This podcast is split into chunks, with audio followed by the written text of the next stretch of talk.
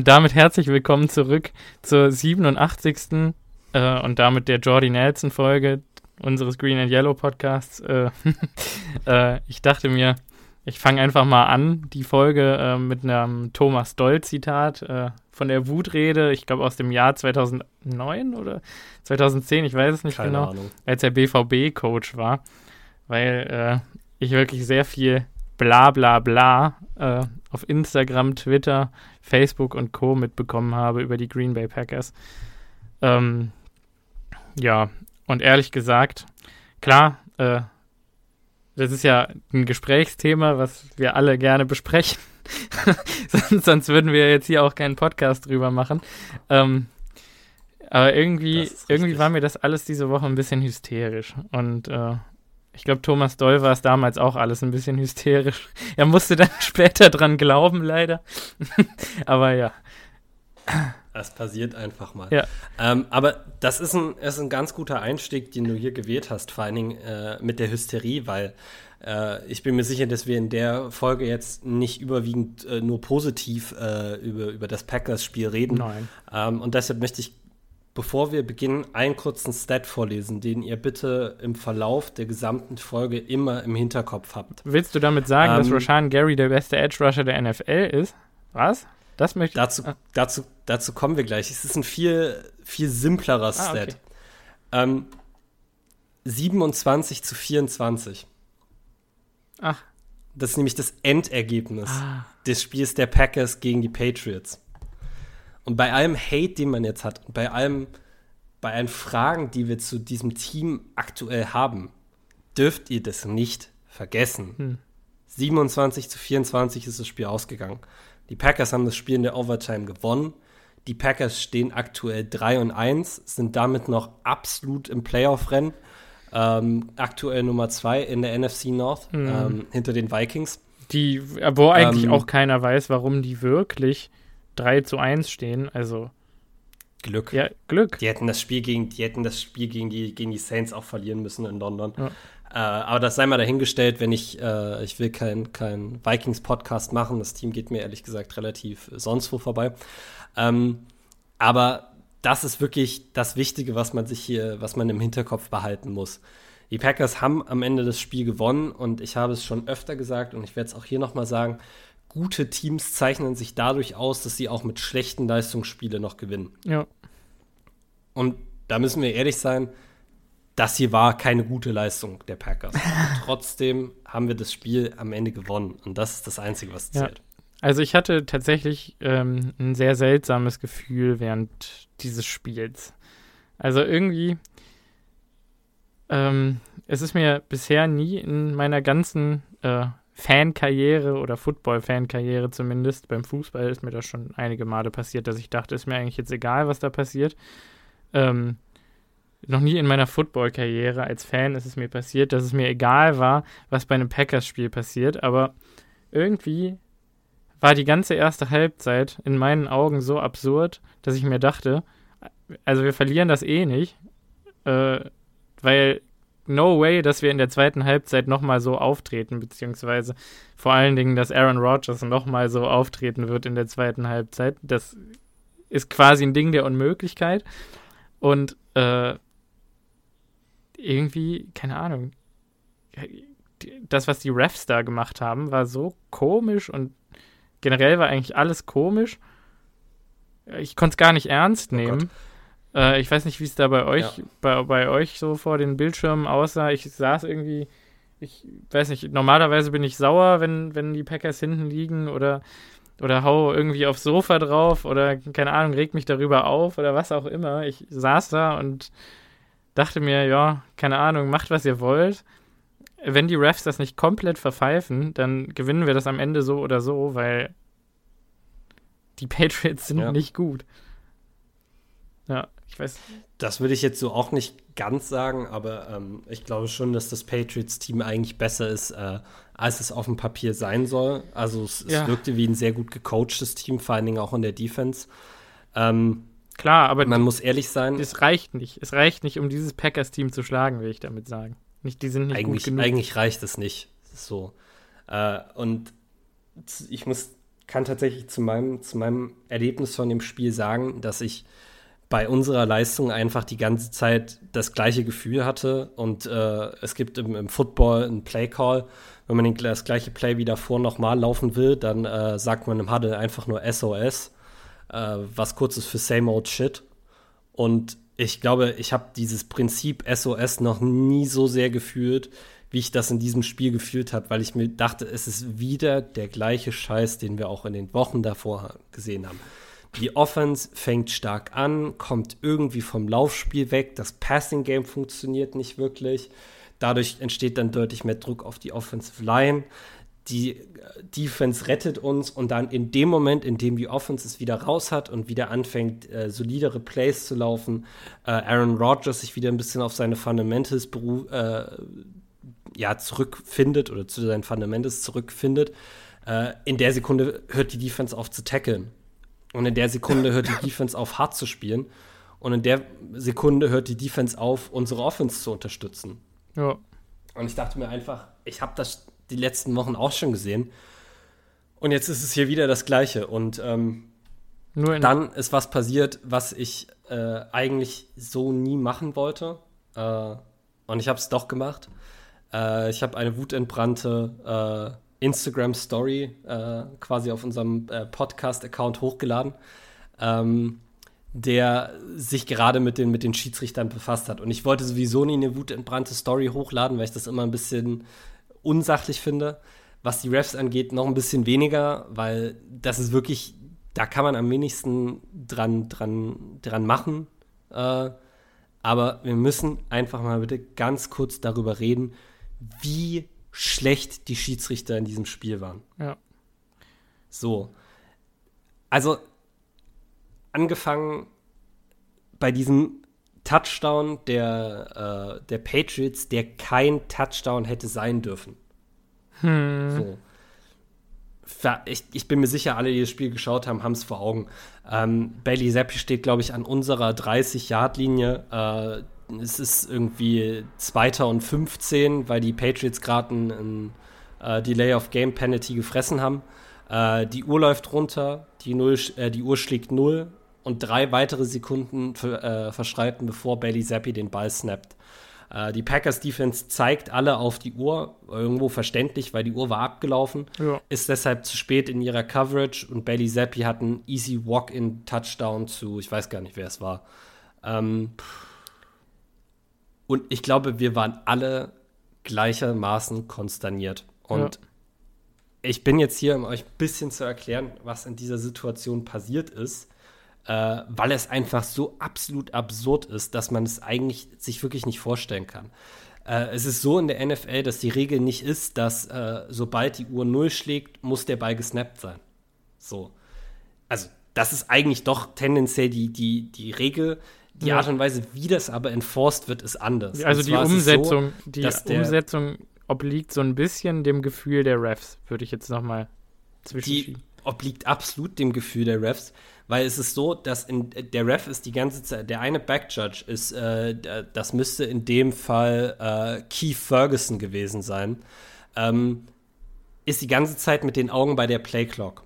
Und sobald die Playclock 0 Sekunden anzeigt, guckt der Richtung Center und wenn der Center den Ball dann noch hat, dann ist es ein Delay of Game und dann muss er eigentlich die Flagge schmeißen. Das heißt, er hat es ungefähr eine Cushion von 0,5 Sekunden für Playclock ist abgelaufen und man hat noch Zeit, den Ball zu snappen, bevor es ein Delay of Game ist. Das ist absolut richtig. Äh, ja. Zwei Sachen, die man damit, die man dabei nicht vergessen darf. Äh, ich fand es auch gestern wie, äh, in dem Spiel wieder, dass man es gesehen hat. Vor allen Dingen die Back- und die Down-Judges, also die, die Judges, die quasi jeweils hinter dem Play stehen und ganz hinten an der Endzone. Durchschnittsalter wahrscheinlich 65. Und ich verstehe bei Gott nicht, warum die immer noch so lange Refs sein dürfen ich kann mir tatsächlich nur vorstellen, dass dieser Ref die, die Playclock im Auge hatte, dann runter aufs Spielfeld geguckt hat und den Center nicht sofort ausmachen konnte und deshalb nicht sofort erkannt hat, dass der Center den Ball noch hat. Es gibt für mich keine andere Möglichkeit, wie ich erklären kann, dass ein Referee das nicht sieht und das nicht callt. Es sei denn, und das ist die zweite Option, er dachte sich, er gibt ihnen einfach mal einen Free Pass, weil sie gerade eben schon Delay of Game hatten. Ja, so hat es sich angefühlt. Das kann, ist die einzig andere. Und das kann nicht sein. Es kann natürlich Ja, auch sein dass, er seine, sein. dass er seine Flagge nicht gefunden hat. Dann kann er sie ja trotzdem noch nachträglich werfen. Das, das geht, also es sei denn, es war ihm dann äh, irgendwie zu peinlich, die Flagge noch zu werfen. Aber egal wie man es äh, dreht und wendet, das darf in einem NFL-Spiel nicht passieren. Und was mich noch viel mehr aufregt, ist, dass gerade diese Sache, die so massiv eigentlich in der, im, im, im Ermessensbereich der Schiedsrichter liegt, nicht überprüfbar ist. Es ist keine Pass Interference. Es geht nicht darum auszulegen, wie bestimmte äh, Bewegungen bestimmte Catch-Mechanismen beeinflussen. Das, ist, das beruht auch irgendwo auf subjektiver Wahrnehmung. Es ist eine objektive Regel. Ist die Playclock bei Null, ist der Ball gesnappt zu sein. Ansonsten ist es ein Delay of Game. Und dann kann ich nicht verstehen, man hat den Winkel von hinten, man kann ganz genau sagen, wann der Center den Ball gesnappt hat und wann die Playclock abgelaufen ist. Warum man das nicht challengen kann. Also es gab doch auch genügend Aufnahmen von den Refs, die direkt nach dem Play dastanden und äh, lebhaft darüber diskutiert haben, was da gerade passiert ist, weil natürlich das ganze Stadion sofort wusste, was da passiert ist. Ich finde es un unmöglich, wirklich unmöglich, dass die Refs dann auch nicht die Gelegenheit haben, so sie, die, die wissen ja sofort, dass sie was falsch gemacht haben, ne? Die wissen das ja wirklich in dem Moment, wo sie es verkacken, wissen sie ja schon, weil das war ja wirklich so ein maßgeblicher Fehler, denen ist da schon klar, oh Scheiße, wieso kann man dann nicht, also, das ist dann einfach Ja. passiert und dann Also zählt's. in- Hä? Also, was, ist denn das? Dann brauchst du ja gar keine ja- Regeln mehr, weil wenn ständig irgendwas passiert, dann äh, passiert halt. Und, und das war halt Ja. der Punkt, wo ich mir dann dachte, ja, egal wie das jetzt ausgeht, kann, ich kann das Ergebnis eigentlich gar nicht mehr ernst nehmen. Ja, Ja. das ist absolut richtig. Und gut, dass du das gerade noch mal erwähnt hast, weil in dieser TV-Einstellung, wo man die Schiedsrichter gesehen hat, hat man gesehen, dass der Backjudge mit, sein, mit seiner Hand quasi Richtung, äh, Richtung Himmel gepumpt hat. Was in der NFL grundsätzlich das Zeichen dafür ist, dass die Play-Clock resettet werden soll, also wieder auf 25 Sekunden zurück.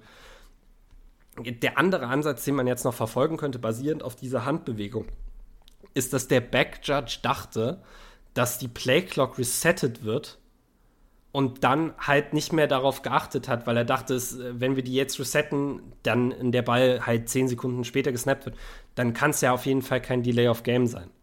So. Aber das, das ist ja Quatsch. ist aber, kann ich nicht verstehen, weil der Backjudge nicht das Zeichen dafür gibt, dass die Playclock resettet wird.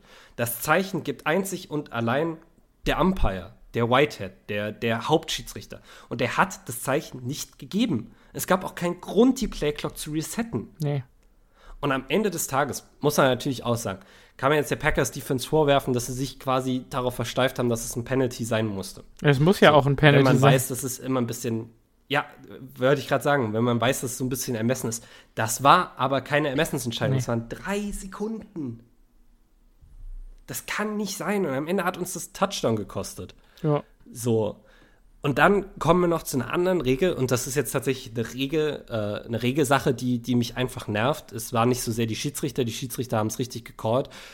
Der Touchdown, den Romeo dro äh, Dobbs droppt, war ein Incomplete Pass, basierend auf den Regeln der NFL. Und wenn man die Regeln auslegt, muss man sagen, absolut richtiger Call war Ja. der Pass gedroppt. Die Regel ergibt keinen Sinn. Was hat es denn mit einem Football-Move zu tun, ob der Ball quasi, nachdem man ihn gefangen hat und zu Boden geht, irgendwann am Boden dann noch mal rauspoppt? Das ist ja am Ende die gleiche Sache wie beim Des, äh, Des Bryant-Catch damals. Ja. So. Für mein Leben kann ich nicht verstehen, warum in der NFL der Grundsatz gilt, dass der Boden keinen Fumble forcieren kann, der Boden aber einen Incomplete Catch forcieren kann. Und in, dem, in der Romeo Dubs-Sache war es ja nicht so, dass Romeo Dubs den Ball mit Hilfe des Bodens gefangen hat. Nee, der hat ihn Er gefangen. hat den Ball gefangen, er hatte ihn und er hat die Hand ausgestreckt, um halt auf den Boden auszukommen. Und weil er die Hand ausstreckt und seinen Körper nicht wegdreht, das ist das, was er hätte machen müssen. Wenn du zum Boden gehst, musst du deinen Körper wegdrehen, damit der Ball mit deinem Arm nicht direkt auf den Boden ausschlägt. Ähm, ist es ein Incomplete Catch, weil du halt keinen Football-Move gemacht hast, bevor der Ball äh, quasi den Boden berührt. Hm. Und es ist wirklich, es ist wie die Handspielregel im Fußball. Tja. So viele Änderungen davon, was ein Catch sind und was nicht, haben dazu geführt, dass die Regel absolut sinnlos ist. So. Und ich muss tatsächlich sagen, in der ersten Sekunde dachte ich auch, dass die Challenge vielleicht gar nicht so blöd ist. Weil ich persönlich dachte, wenn du, deinen, äh, wenn du den Ball fängst, den Ball an deine Brust packst und deinen Arm ausstreckst, um auf den Boden aufzukommen, könnte das ja durchaus auch ein Football-Move sein. Mhm. Du willst dich ja quasi für den, für den, für den Impact vom Boden bracen. Ja. Du willst ja quasi leichter fallen. Und das Ding ist halt leider, dass die Regel von einem Football-Move ist, dass du halt eine Bewegung machen musst, die du normalerweise nicht machen würdest, die du quasi nur machst, wenn du den Ball in der Hand hast. Zum Beispiel sich downfield drehen. Wenn du den Ball gedroppt hast, dann äh, sprintest du nicht noch fünf Yards downfield. Oder einen Stiffarm verteilen. Wenn du den Ball gedroppt hast, dann gibst du nicht noch jemandem einen Stiffarm mit. Ob du den Ball gedroppt hast oder nicht, wenn du auf den Boden auskommst, streckst du deinen Arm aus, um dich am Boden abzufangen. Das ist leider dann kein Football-spezifischer Move und dementsprechend war das Ding als, als, als Drop zu werten ähm, als Incomplete Pass. Ich finde es sinnlos. Ich finde, es, es, es, passt dazu, dass die NFL Regeln so macht, wie sie ihnen gerade irgendwie in den Tag passen bei ihrem, bei ihrem Owners-Meeting da. Ähm, ich fand wirklich, dass die, die Leistung der Schiedsrichter und diese fragwürdigen Regeln äh, an dem Tag auch einfach ein bisschen was vom ja. Spielerlebnis für mich äh, weggenommen haben. Ja, äh, ganz kurz, was ich auch unglaublich fand, äh, ist ein bisschen untergegangen fast bei der Katastrophe, die drumherum passiert ist. Aber Kenny Clark hat da so eine Unnecessary Roughness-Strafe bei einem Sack von wem auch immer bekommen. Wer war das? War das wieder Gary? Ähm, Jaron Reed. Jaron, das war Jaron Reed. Ja, genau. Das war Reeds zweiter Sack, oder? Ja. Und da hat Kenny Clark, äh, was, was war das? Der hat irgendwie, das war quasi mehr oder weniger Trash Talk. Ne? Ich glaube, es gab ja. irgendwie einen Slap gegen den Helm oder so. Also an, an, äh, David Andrews hat ihn, glaube ich, äh, versucht mit zu Boden zu ziehen, ja. als das Play schon vorbei war. Und Kenny Clark hat quasi äh, Richtung David Andrews geschlagen, um, sein, um, den Arm, um den Arm wegzukriegen ja. von sich. Ja.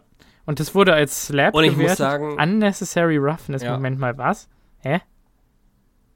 Das ist aber relativ, auch das ist wieder eine, eine absolute NFL-Regel. Wenn du nachdem das Play tot ist, äh, quasi jemand anderen schlägst, dann kann das eine unnecessary roughness ja, sein. Aber ist da nicht ähm, das Festhalten und also es ist ja auch ein Holding, was da passiert in dem gleichen ja. Moment. Dann, wenn, wenn der den runterzieht, ja. ist das ja automatisch Holding ist das dann nicht sowieso auch eine Penalty? Was glauben die denn eigentlich? Die Strafe. Dann, ja. Ja. Also ich. Soll, soll die Strafe Kenny, war absoluter Schwachsinn. Ja, ähm, aber, aber ganz kurz, jetzt will ich nochmal fragen, was soll Kenny Clark denn in der Situation machen? Soll er sich von, von dem Andrews äh, mit runterziehen lassen und dann einfach mit dem Gesicht im, im Gras landen, weil es dann keine Strafe gibt oder was? Also ich.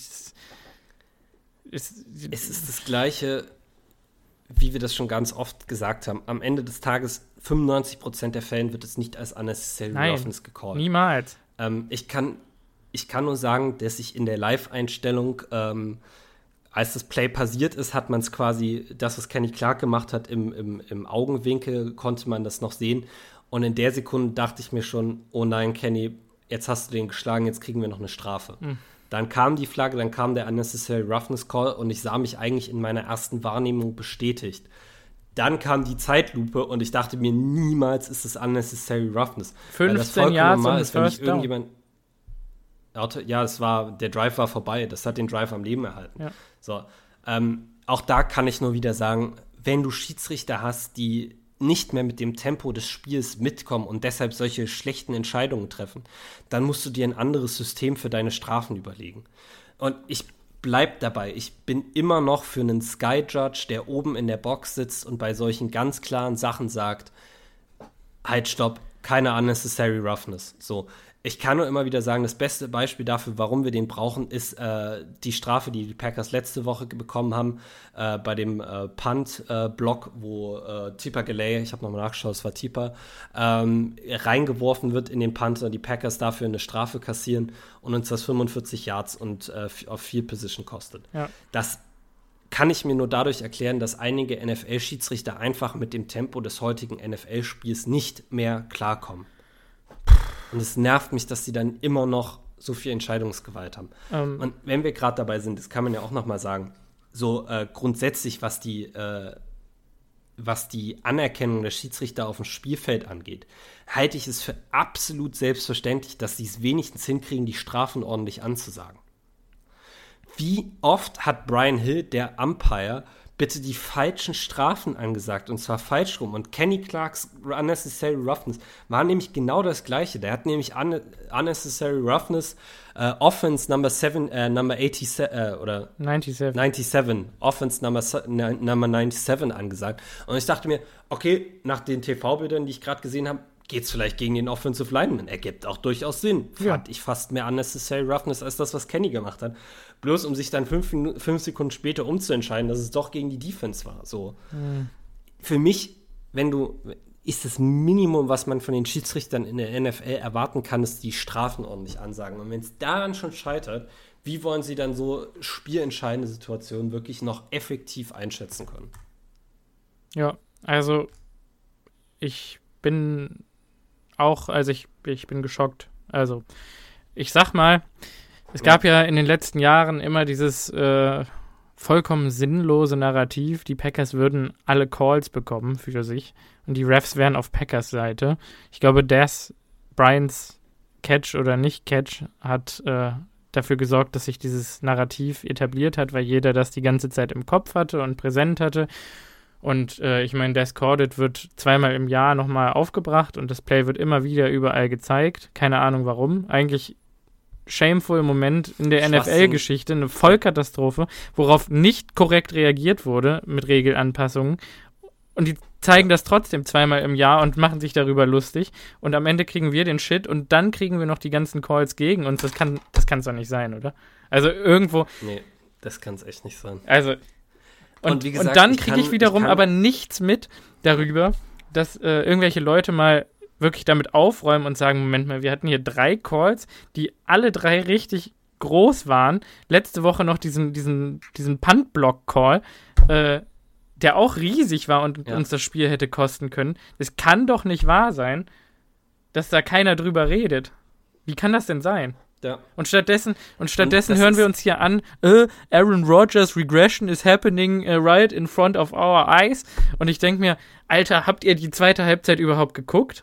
Das kann doch nicht wahr sein. Also tut mir leid, dass mich das jetzt so aufregt, aber warum reden wir über sowas oder über Kenny Clarks Bad Performance und sein, sein 38er PFF-Grade? Minus 30 durch die Strafe wahrscheinlich. Ähm, sorry, aber Ja, gut, ich würde es jetzt nicht auf, auf, auf Aaron Rodgers beziehen, aber. Nein, aber- dass aber so so ein in der Gequatsche da. Offseason- Die NFL muss in der Offseason sich wirklich mal hinsetzen und sich auf die, auf die wirklich wichtigen Sachen mal fokussieren. Wir brauchen nicht eine erneute Änderung der, der Regel, was ein Catch ist. Oder wir brauchen es nicht, dass du irgendwie die, die Pass Interference challengen kannst. Und wir brauchen noch weniger, dass die NFL jetzt ein Augenmerk darauf legt, äh, unnecessary contact downfield zu flaggen. Das ist alles vollkommener Schwachsinn. Taunting, die NFL das war muss das sich wirklich mal hinsetzen. Ja, Taunting. Muss ich wirklich mal hinstellen und muss effektiv mal begutachten, wie man die wirklich vielen haarsträubenden Mist-Calls in der NFL irgendwie mal verbessert. Quality und Wie Control. man irgendwie dahin hinkommt, dass du einfach mal, dass die Refs sich zumindest keine groben Fehler machen. Du wirst immer Fehlentscheidungen haben, das will ich gar nicht sagen. Aber es sind diese groben Fehlentscheidungen. Als Saints-Fan würde ich mich auch immer noch betrogen fühlen von dem NFC Playoff Loss damals, äh, als, als es eine offensichtliche Pass-Interference von Nicoby Roby, äh, Nickel Roby Coleman war. Ähm, äh, hier von den Rams, als der damals den, den, den Saints Wide Receiver weggetackelt hat, bevor er den Ball fangen konnte. Sehr viel wichtiger, sich mal damit auseinanderzusetzen, wie man diese massiv, massiven Calls, die immer wieder falsch get äh, getroffen werden, wie man das mal ändern kann.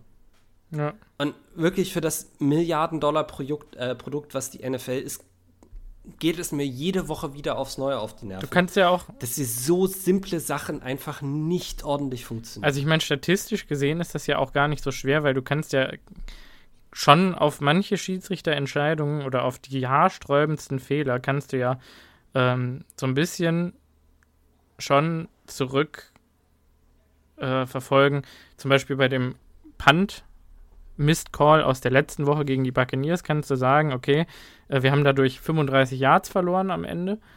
Ähm, wenn wir 35 Yards äh, tiefer in deren Hälfte starten, dann ist die Wahrscheinlichkeit bei 95 Prozent, dass wir mindestens drei Punkte holen.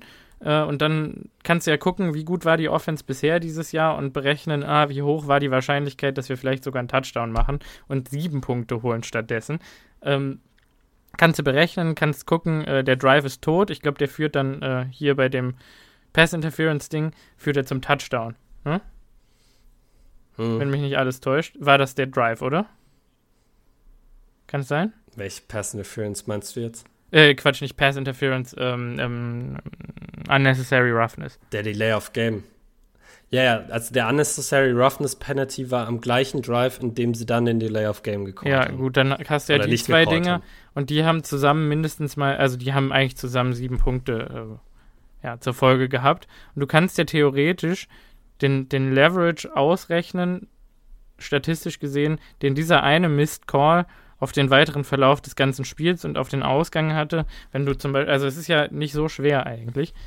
Und dann einfach mal gucken, hm. welcher Schiedsrichter war besonders kacke dieses Jahr und den dann einfach feuern und durch einen besseren ersetzen. Also so schwer ist das nicht. Und da sagst du nämlich genau das Richtige. Und das war wieder diese Woche ein Double Standard in der NFL, der mir extrem doll aufgefallen ist. Die NFL, und ich bin mir sicher, wir haben, also jeder, der irgendwie sich ein bisschen mit Football beschäftigt hat, die, die gruselige Szenen äh, rund um äh, Tua Tagovailoa mitbekommen.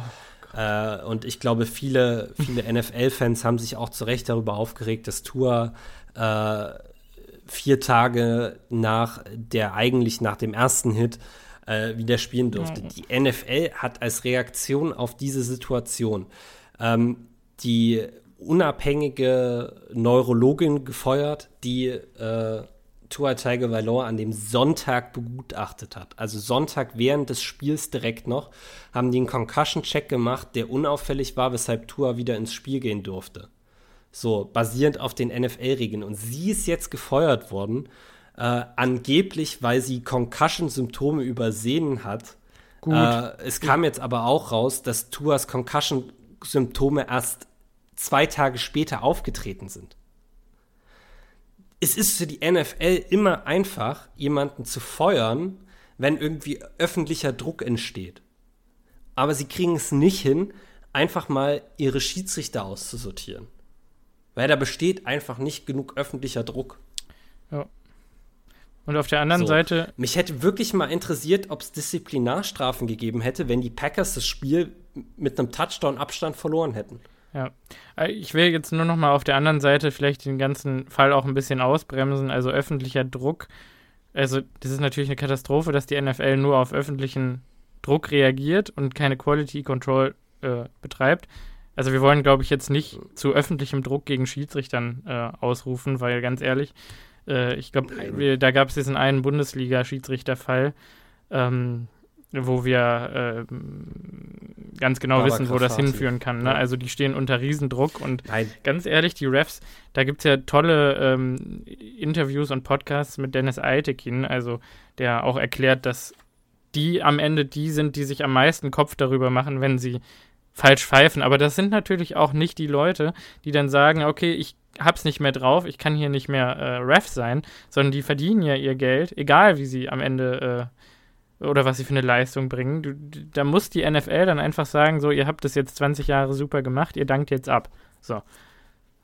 Ja. Also in der Pflicht sind sie genau, Ja. Genau das Ding, was mich um so ihre Refs zu schützen, in der aber. Bundesliga. Ja, in der Bundesliga gibt es eine Altersgrenze, über die auch immer viel diskutiert wird. Ich glaube, wenn du 50 bist, äh, scheidest du automatisch als Schiedsrichter aus. Ja, und international und sogar 45 oder was? Ja oder 45, da kann man auch wirklich drüber sagen, was man will. Man darf nicht vergessen, es ist wissenschaftlich bewiesen, dass ab einem bestimmten Alter die Fähigkeit, mit so schnellen Sachverhalten umgehen zu können, wirklich sich verringert. Und deshalb gibt es die Regel im Fußball, die trifft nicht auf jeden Schiedsrichter individuell Nein. zu. Es gibt auch Schiedsrichter und es gibt Menschen, die deutlich länger noch sehr, sehr schnell Sachverhalte begreifen können. Es gibt aber einfach die grundlegende Regel, damit man gerade sich nicht darüber Gedanken machen muss, ob man jetzt einen Schiedsrichter rauswirft, weil er jetzt mal einen, einen falschen Call gemacht hat und ob er jetzt die, die Schnelle des, des Spiels nicht mehr begreifen kann. So.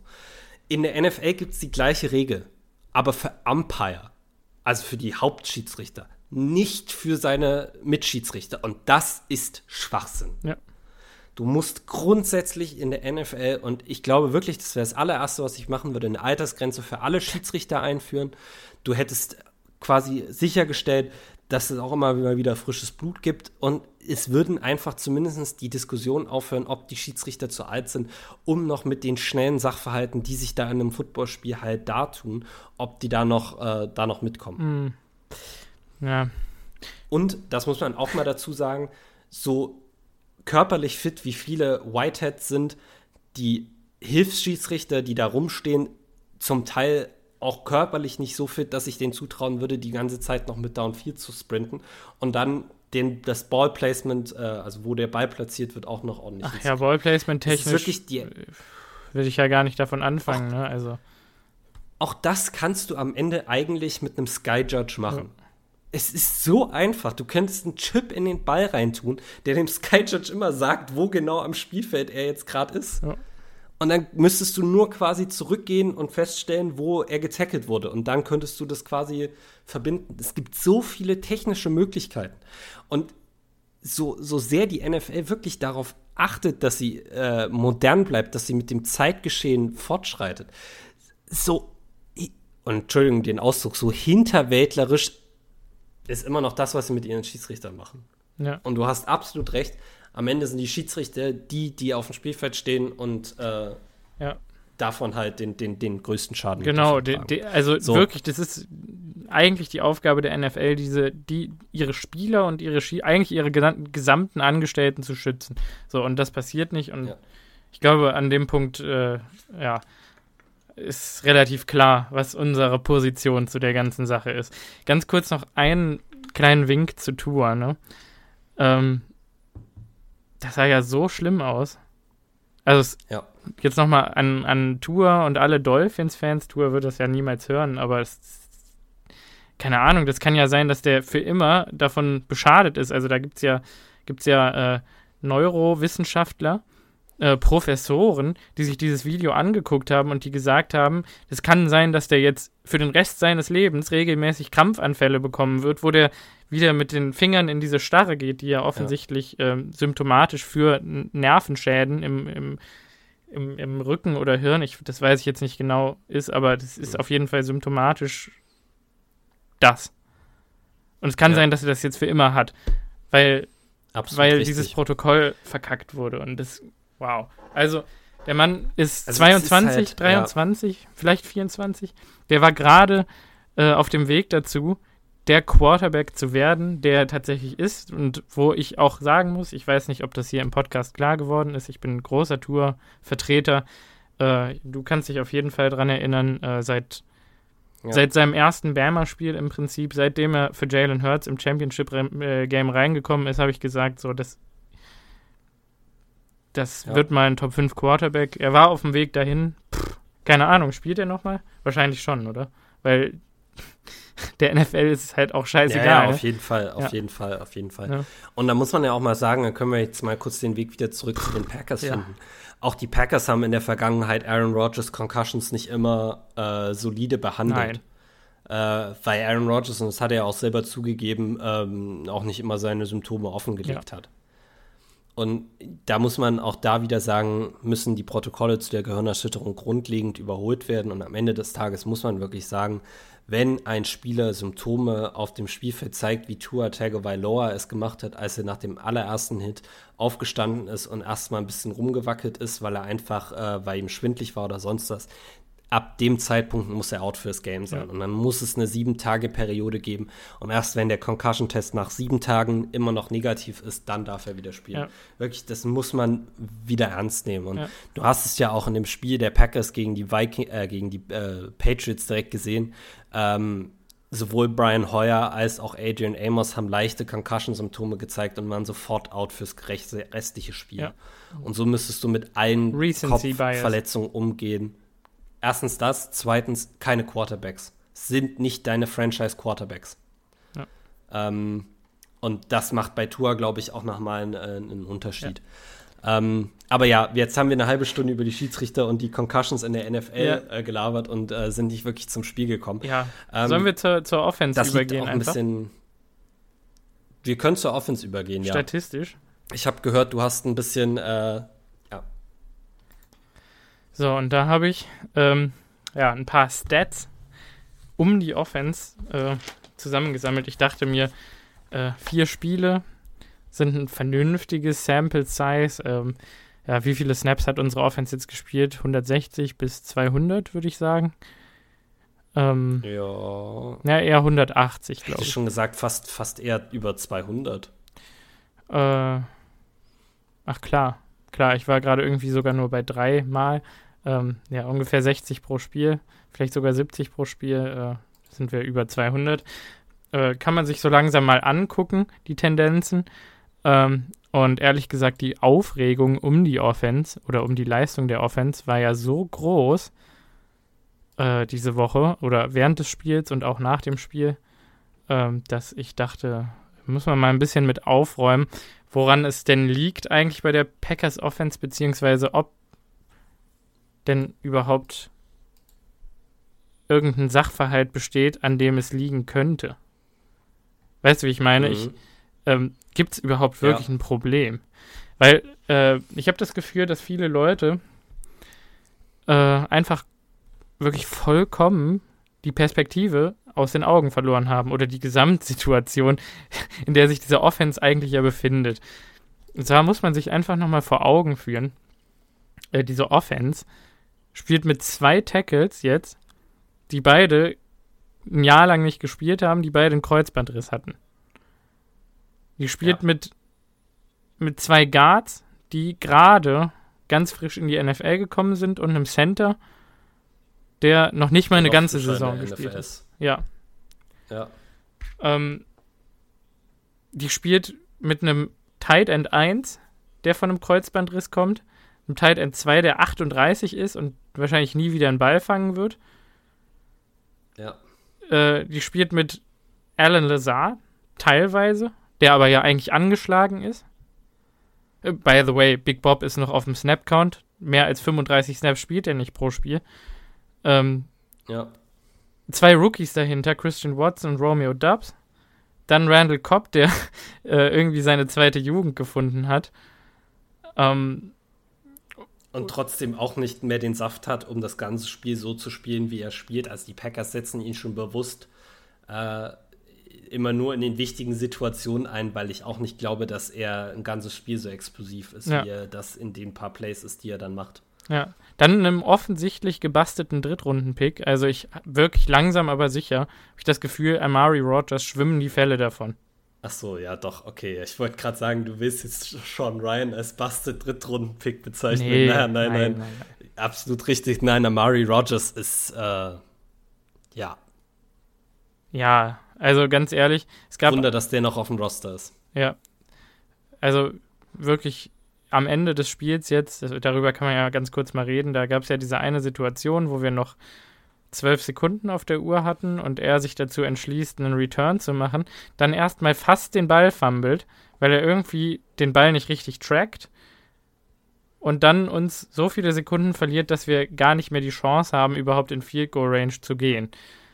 Ähm, ja. Zwölf Sekunden hatten wir, als der Punt äh, losging. Neun Sekunden hatten wir, als er den Punt gefangen hat. Caught and Fair Catch haben wir noch neun Sekunden Zeit. Das reicht locker, um ein Play noch zu laufen, um in Field Goal Range zu kommen. So hatten wir fünf Sekunden Zeit. Wir haben nicht wirklich Yards gut gemacht.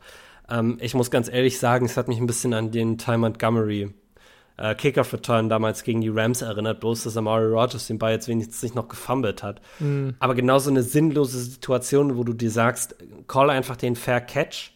Ja. Ähm, oder lass von mir aus den Ball auch nach hinten. Also er, er, vielleicht hatte ihn falsch eingeschätzt und hat deshalb den Fair Catch nicht gecallt. Ich weiß, ich kann. Amari Rogers und ich kann, ich kann dein, dein, dein Statement hier auch, auch belegen, äh, statistisch. Amari Rogers hat dieses Jahr in der Offense weniger Snaps in der Regular Season gespielt als Jordan Love. Ja. Lass sich das mal auf der Zunge ziehen. Also wir haben, wir haben wirklich. Und ich verstehe es nicht, weil Murray Rogers wirklich viele Anlagen hatte, um ein guter ja. NFL-Spieler zu sein. Und er schafft es einfach nicht. Aber dann. Weil er immer wieder falsche Entscheidungen trifft. Ja, du musst, du musst halt auch. Ja, genau, genau. Du musst halt so Basic-Entscheidungen auf dem Footballfeld. Die musst du halt irgendwann mal richtig machen. Also, es gab, glaube ich, auch eine Situation, da ist er einen Return über die linke Seite gelaufen. Sein ganzes Vorblocker-Team ist nach rechts gelaufen. Der Punt ging auch nach rechts. Äh, da war ja, eine Lane und er entscheidet sich aus irgendeinem ja. Grund nach links zu gehen. So, und ich denke mir, Alter, kennst du das Play nicht oder was? So viele Plays läufst du nicht. Du musst das kennen. Du machst das seit anderthalb Jahren. Komm mal klar. Genauso wie Amari Rogers regelmäßig ja, Fair Catches callt, wenn er ganz viel Platz hat, um noch eine, einen Return zu machen. Ja. Hat er einfach nicht die Fähigkeit, schnell effektiv Entscheidungen tr zu treffen, die richtig sind. Ja, es also tut mir glaub, leid, aber das ist. Ja, das Eis ist wirklich ganz dünn, würde ich wirklich mal sagen. Ja. Aber um jetzt nochmal auf diese Perspektiven-Sache zurückzukommen, den Typen schleppen wir Woche für Woche aktiv auf dem Roster mit. Ne? Das ist ein Platz, den Samari Toure haben könnte. Äh, und ich ja. wette mit dir, der würde auch Plays im Receiving Game machen können, wenn er mittlerweile mal auf dem Feld gewesen wäre. Ähm, ja. Ganz kurz. Vor der Saison haben wir noch gesagt, äh, äh, hoffentlich wird Aaron Rodgers überhaupt Pässe werfen und äh, das wird bestimmt nichts mit der MVP-Saison. Und dann haben äh, ja, namhafte Größen. Ich kann mich jetzt nicht mehr genau daran erinnern, wer es war, aber ich habe es von mehreren Leuten gehört, die meinten, wenn Aaron Rodgers mit dieser Offense es schafft, 13 zu 3 zu gehen wieder oder 13 zu 4 oder 14 zu 3 oder sowas oder wieder ins Championship Game geht oder wieder den First Seed holt, ich glaube, da gab es unterschiedlichste Bedingungen äh, von Leuten, die das gesagt haben, dann muss er wieder MVP werden, äh, weil er es geschafft hat, diese Offense an einen Punkt zu tragen, wo die so gut war. Ne? Ähm, jetzt haben wir es natürlich auch geschafft, irgendwie unser Running Game ein bisschen besser zu etablieren, als das letztes Jahr der Fall war. Und jetzt kann man sich darüber, ja, unterhalten, ob Rogers wirklich, also es ist viel zu früh für die MVP-Conversation und äh, es gab ein paar Plays, wo er sich wirklich nicht mit Ruhm bekleckert hat und jetzt auch die erste Halbzeit dieses Spiels gegen die Patriots waren echt scheiße. Äh, muss man ja auch einfach mal so sagen, wie es ist, ne? Ähm, aber ich glaube, die Offense ist deutlich weiter, als viele Leute denken. Die ist deutlich besser, als viele Leute denken. Und wir sind wirklich an, an crucial points, sage ich mal, also an, an wichtigen Eckpunkten, da fehlt halt noch der Feinschliff, da fehlt dieses letzte Vertrauen, dieses Quäntchen, was Davante Adams dieser Offense gegeben hat. Diese, ja. diese, diese Veteran Savviness, die fehlt einfach an manchen Ecken. Ja. Aber also ich bin wirklich überrascht davon, wie gut wir seinen Abgang kompensiert haben. Und ich habe wirklich Stats, die das äh, klar ja, und deutlich beweisen. Also gut. Dann gib uns doch mal den Beweis. Ja, ähm, Time of Possession habe ich, glaube ich, letztes Jahr und auch letzte Woche gepredigt und eigentlich sage ich das, glaube ich, relativ häufig, ist eine sehr wichtige Metrik, ähm, die ganz klar und deutlich, also ein Spiel geht 60 Minuten, wenn du mehr als 30 hast, dann korreliert das signifikant damit, dass du das Spiel gewinnst.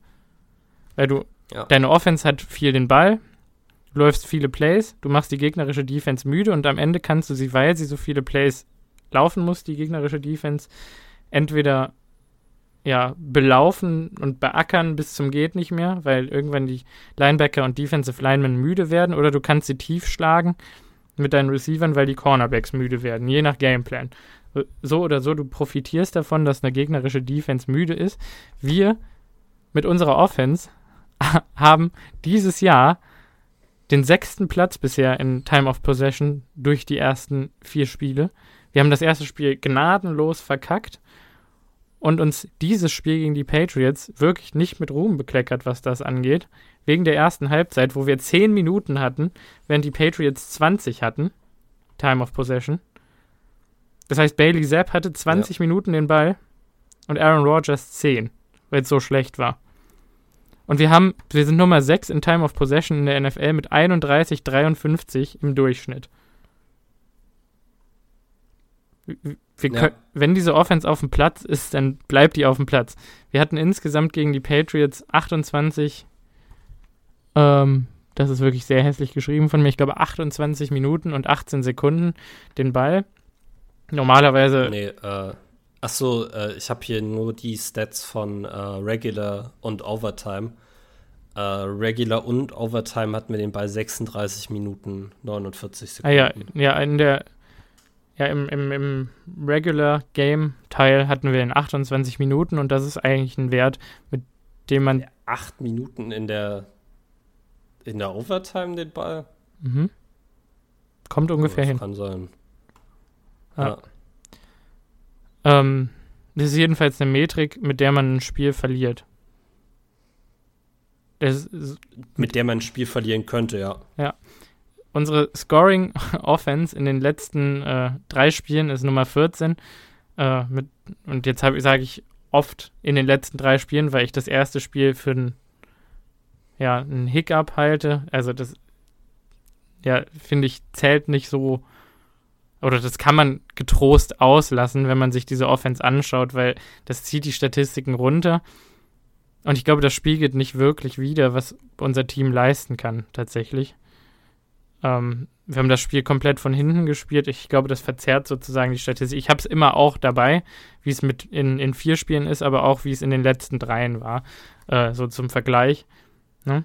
Um halt, ja, quasi einmal einen realistischen ja. Wert und dann den Durchschnittswert zu geben. Äh, unsere Scoring Offense in den letzten drei Spielen ist äh, Nummer 14 mit 22,7 Punkten. Letztes Jahr waren wir Nummer 10 äh, insgesamt nach der Saison mit 25,6 Punkten. Äh, das sind ja gute drei, vier, drei Punkte Unterschied, ähm, die wir mit der Offense nicht erzielt haben bisher im Vergleich zum Durchschnitt des letzten mhm. Jahres. Das ist nicht so viel schlechter. Das ist ein Field Goal. Ähm, ja, es geht. Wir haben Yards per Point Nummer 27 in den letzten drei Spielen mit 17,2 Yards per Point.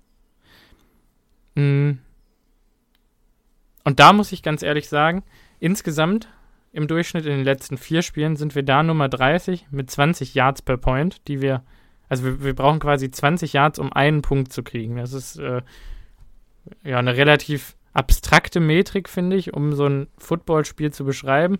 Aber das bedeutet im Prinzip, dass wir mehr als 100 Yards mhm. überbrücken müssen, um einen Touchdown zu bekommen. Und das ist, glaube ich, zum einen tatsächlich eine Problematik, die auch der Defense anzulasten ist. Ähm, mhm. Weil wir diese Bend but Don't Break Defense spielen und wir oft einfach zulassen, dass äh, Offenses uns den, den 20, 30, 40, 50 Yards den Rachen runterlaufen, bevor wir irgendwann mal zu einem Close kommen und den Drive schließen und dann kriegen wir Punts ganz weit nach hinten und haben dann eine schlechte Field Position, auch dank Amari Rogers und seinem katastrophalen Return Game.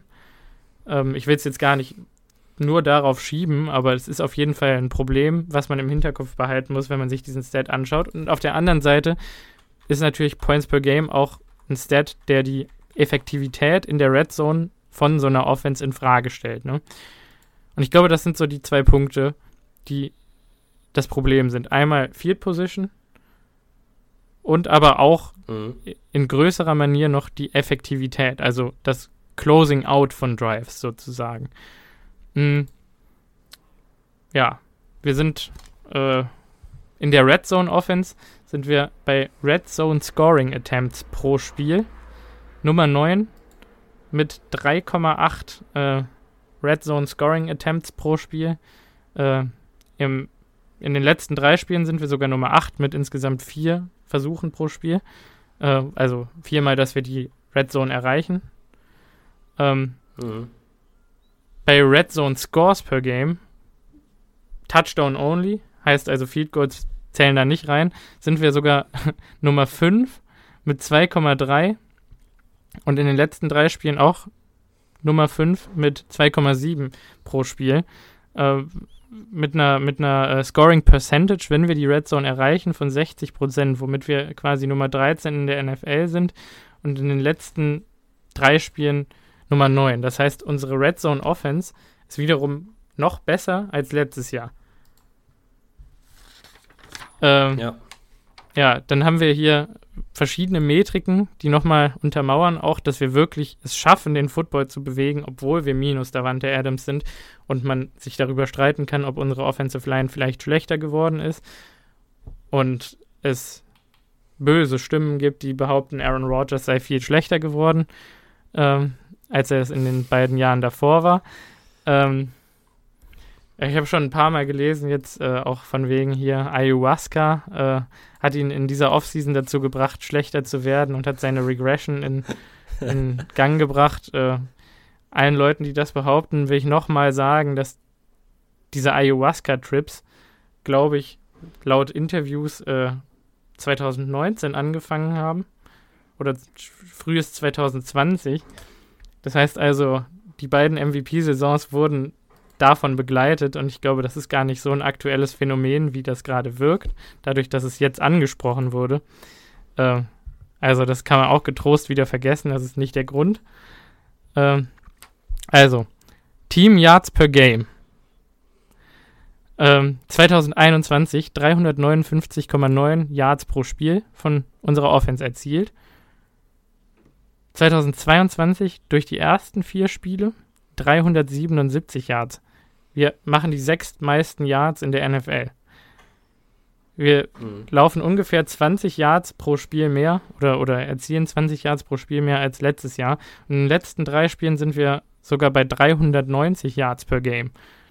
Das heißt, es sind 40 Yards mehr oder 30. Rechnen kann ich nicht. Ähm, ja, wir sind bei ähm, Plays per Game 62,6 im letzten Jahr. Äh, 65 in diesem Jahr, Nummer 11 in der NFL. Äh, Yards per Play im letzten Jahr 5,8 Yards per Play, dass wir laufen mit der Offense. In diesem Jahr 5,8 Yards per Play. Es ist gleich geblieben. Das ist ja im Prinzip die beste Metrik, um zu messen, wie effektiv so eine Offense auf Play-to-Play-Basis ist. Yards per Play. 5,8, ja. beides. Ist super. Ein super ja. Wert. Ähm, First Downs per Game gleich geblieben, 21,5 bzw. 21,3 dieses Jahr. Äh, Third Downs per Game 11,9 zu 11,8. Ist nicht besonders gut, war letztes Jahr auch nicht besonders gut. Wir sind die 73, äh, 23. beste Mannschaft in der NFL, was Third Down Conversions angeht. Das ist einfach Sind nicht gut. Das? Ja. Das äh, muss ich, da muss ich dich jetzt mal korrigieren. In ja? der aktuellen Saison haben die Packers die neunthöchste Third Down Conversion Rate. Ja, Percentage wäre ich jetzt zu gekommen. Hast du gerade so. neunt, neunthöchste gesagt? Ja. Ja, okay, wir haben die, die Packers drei, wir haben die 23. meisten Third Downs per Game. Äh, die Third Down Conversion äh, per Games sind 5,0 dieses Jahr und letztes Jahr 5,2. Dieses Jahr completen wir Third Downs zu 42,55 Prozent ah, ja. und letztes Jahr zu 43,46, genau. Das ist jetzt gerade der, jetzt ich, meinst, ja. der neuntbeste Wert in der NFL. Und über die letzten drei Spiele liegen wir sogar bei 44, 44,74 Prozent äh, Third Downs äh, oder Third Down Conversion das ist Rate. Das Beste in der NFL. Ja, genau. Aber wir sind tight mit Nummer 6, glaube ich sogar. Ähm, dann Rushing mhm. Attempts per Game. Äh, letztes Jahr um die Zeit, äh, letztes Jahr nach der ganzen Saison 26, dieses Jahr 29, in den letzten drei Spielen sogar 33. Damit sind wir in den letzten drei Spielen Nummer 5 in der NFL, was Run-Heaviness oder zumindest äh, die Einsatzhäufigkeit, die nominale Einsatzhäufigkeit von Running Backs angeht. So, dann haben wir Rushing Attempts, äh, nee, Rushing Yards per Game hat sich von 109,8 106,3 Yards im letzten Jahr auf 145 und Nummer 7 in der NFL in diesem Jahr verbessert. Ähm, Rushing Yards per Attempt kommen wir von 4,2 Yards per Attempt auf 5,0 Yards per Attempt und damit Nummer 9 in der NFL. Wir haben eine Rushing Percentage von 44,79 Prozent der Plays im Spiel. In den letzten drei Spielen 49,49 Prozent sind damit das Nummer 8 run-heavieste Team in der NFL, kommen von 41 Prozent. Das heißt, wir haben uns da um 8 Prozent gesteigert. Ähm, unsere Rushing Touchdown Percentage ist hochgegangen von 25 Prozent auf 33 Prozent der Touchdowns, die wir erzielen. Ähm, unsere Passing Attempts sind gleich geblieben. Unsere Completion Percentage per Game ist hochgegangen von 67,8% auf 69,4%. Unsere Pass Yards per Game sind slightly decreased von 250 Yards auf 232 Yards per Game. Unsere Yards per Pass Attempt sind aber gleich geblieben.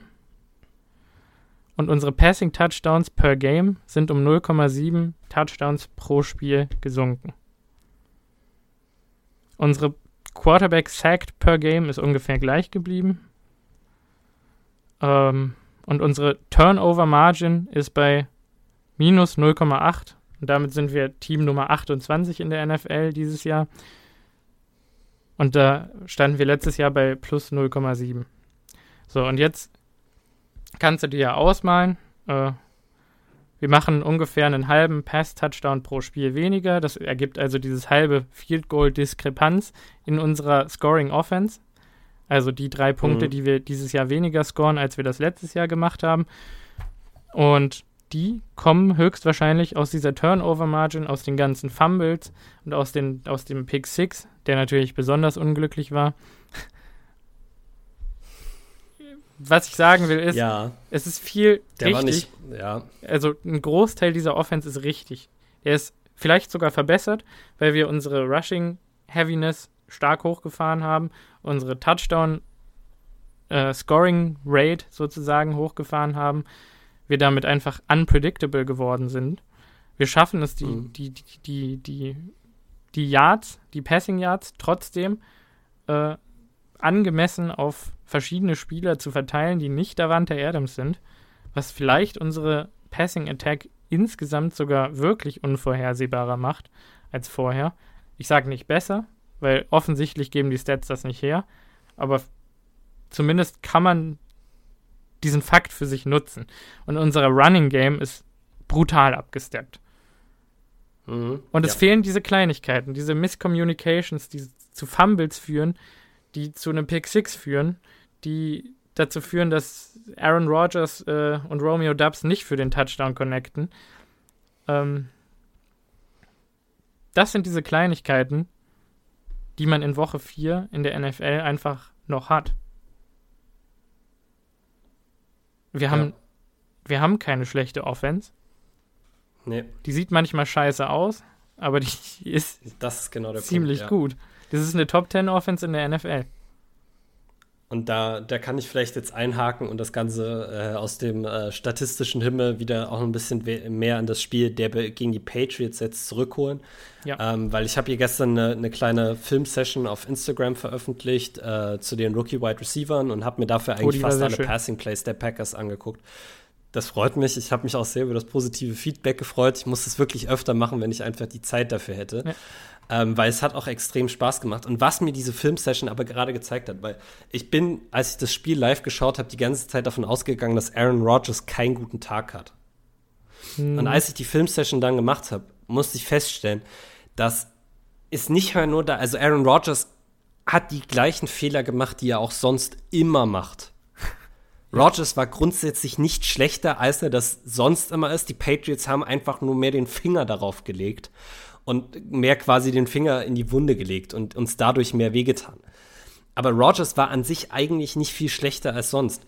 Und diese Offense schlechter als Ganzes, vor allem diese Passing, vor allem dieser Passing Attack ist nicht wirklich schlecht gewesen. Es sind nur einfach ganz, ganz, ganz kleine Kleinigkeiten, die immer noch passieren, die dann zu, zu schlechten Plays führen. So, und da hast du Randall Cobb, der beim dritten Versuch äh, eine Go-Route aus dem Slot läuft, ähm, sein, sein Gegenspieler wirklich so doll schlägt, dass er sofort zu Aaron Rodgers zurückguckt, um den Ball zu kriegen, dann allerdings aus Versehen in den Outside Cornerback reinläuft und weil er durch diesen Aufprall mit dem Outside Cornerback Tempo verliert, kann er dann am Ende nicht mit dem Aaron Rodgers Throw connecten. Läuft er da nicht in den Cornerback rein, nimmt er das Ding für 60 Yards downfield für einen Touchdown. Christian Watson, der eigentlich eine gute Route läuft und am Ende des Tages einfach das vergisst, was, was er in dem Play machen muss, nämlich sein Tempo ein bisschen rausnehmen und den Ball nicht versuchen über die, über die Aus, also sich quasi über die Außenschulter aufzudrehen, um den Ball über die Außenschulter zu, Schulter zu fangen, sondern mit seinem Körper Richtung Außenschulter zu faden und den Ball reinfallen zu lassen. So, ein, ein Romeo Dubs, der wirklich im entscheidenden Moment einfach vergisst, seinen Körper wegzudrehen. So. Ja. Wenn man die drei Plays alleine, diese Kleinigkeiten abstellt und da noch ein bisschen mehr Glück hat, erzielen wir 14 Punkte mehr. Mhm. So, das darf man auch nicht vergessen. Mhm. Und dann darf man auch nicht vergessen, und wie gesagt, ich habe es gesagt, Aaron Rodgers, wenn ich ihm eins wirklich anlaste, und das werde ich, bis Aaron Rodgers retired, werde ich ihm das immer wieder vorwerfen, weil es mich extrem ankotzt bei ihm. Aaron Rodgers, so clever wie er ist und so gut er Coverages schon im, im Vorhinein äh, erkennt, hat er die Angewohnheit, in Key-Situationen einen Receiver anzustarren. Und das ist der Receiver, dem er in dem Moment am meisten vertraut. Und du hattest es in diesem Spiel zweimal. Beim Pick 6, den er geworfen hat, kurz vor der Halbzeit. Er wusste, er muss noch ein paar Yards machen, um in die Field Goal Range zu kommen. Wirklich wichtiges Play, wenn du noch drei Punkte vor der Halbzeit machen willst. Starrt er die ganze Zeit Alan Lazar an der eine Outroute laufen will, weil er den Ball im perfekten Moment zum, äh, zu Alan Lazar werfen will, damit der noch out of bounds gehen kann. Und verpasst vollkommen, was die Coverage ihm diktiert. Und das konnte ich in der Filmstudy ganz gut zeigen. Die Coverage hat eindeutig diktiert, dass der Ball auf die Backside zu Romeo Dubs gehen muss. Hm. Weil Romeo Dubs eine Go-Route gegen den Cornerback hat, der keine Safety-Help hat. Guckt Aaron Rodgers zumindest zuerst in die Richtung, sieht er, dass der Cornerback ist extrem schlecht verteidigt und Romeo Dubs für einen Touchdown eigentlich offen ist. Ja. Darf ich ganz kurz Gleiche was dazu Situation. Sagen ja, natürlich. Ähm, der Patriots Corner, ne? Ich habe ich hab sehr viel Praise dafür gelesen. Jack Jones. Ja, dass Jack Jones dieses Play so unglaublich ja. gut gespielt hat. Ähm, ich sag mal ganz ehrlich, ne? Wenn die Packers irgendwann in dieser Saison nochmal auf die Patriots treffen sollten, was leider ja nicht der Fall sein wird, äh, weil ich einfach mal sage, die gehen nicht in den Super Bowl. Und das wäre ja der nächstmögliche mhm. Ort, wo man sich wieder treffen würde. Ähm, dann würde Alan Lazard nächstes Mal eine Stop-and-Go-Route laufen und dann wäre der Typ einfach geburnt für einen 80-Yard-Touchdown.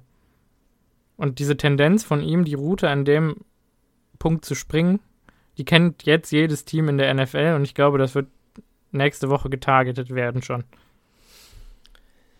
Ja, ich glaube, ich, ja, ich glaube nicht, dass du da so einfach eine Stop-and-Go-Route laufen kannst, weil das das ganze Routenkonzept äh, auseinanderbringen würde und auch das Timing-Konzept, was mit der Offensive Line quasi abgestimmt ist, das würde Aaron Rodgers äh, Timing ähm, ja, aus dem Rhythmus bringen.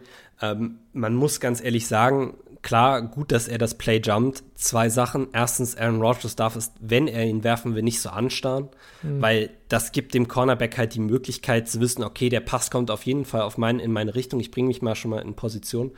Zweitens, wenn er den Ball wirft, und das ist die zweite Sache, die Aaron Rodgers gerne mal macht, bei Outroutes den Ball nicht konsequent Richtung Sideline wirft.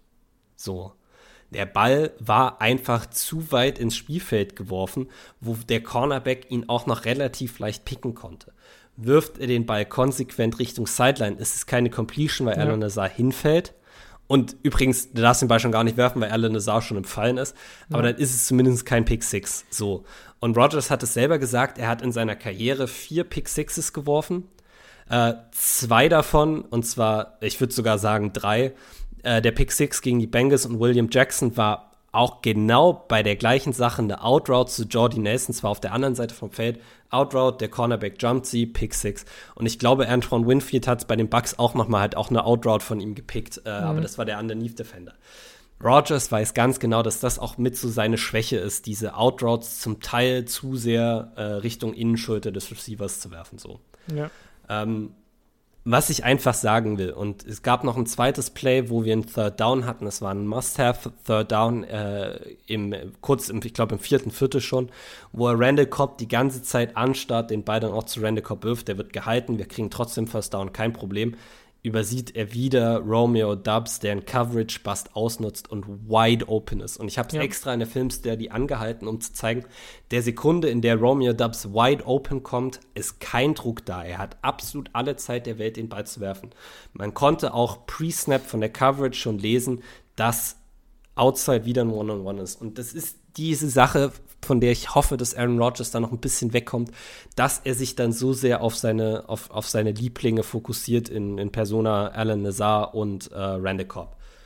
Nichtsdestotrotz muss man sagen, die Offense ist wirklich ein, zwei Prozent davon weg, wieder eine explosive Offense zu werden. Ja. Romeo Dubs macht sich super. Alleine die beiden Catches in der, in der Overtime, wo die Patriots dann endlich mal den Lauf stoppen mussten, ihre ganze Defense nach vorne gezogen hat und die beiden Outside Corner ein bisschen off standen. Zwei Easy Completions, insgesamt waren es, glaube ich, 16 Yards. Und wir müssen wirklich dahin kommen, dass wir Teams zwingen, den Lauf zu stoppen. Und dafür dürfen wir nicht, wie wir es wieder gegen die Patriots gemacht haben, zwischendurch einfach vom Lauf weggehen. Dann müssen wir halt auch mal ein Three and Out in, in Kauf nehmen, wo wir den Ball dreimal gelaufen sind das zieht die Defense nach vorne, dann haben wir mehr Platz mit unseren, Cor äh, mit unseren Receivern und dann haben die, können die auch mehr ihre Stärken ausleben. So. Wobei ich fast ich glaube wirklich, die Offense ist nicht so weit weg, wie manche Leute es denken. Ich habe fast das Gefühl, dass im Moment der Approach der Offense auch ist, erst das Passing Game so ein bisschen ans Laufen zu kriegen, aber gar nicht so richtig einen Rhythmus aufzubauen, sondern nur zu forcieren, dass das Gegnerteam dieses Passing Game so sehr respektiert, dass so ein Aaron Jones einfach 10 Yards per Carry laufen kann. Und das, das ist das ergibt in Ordnung, Sinn, ja.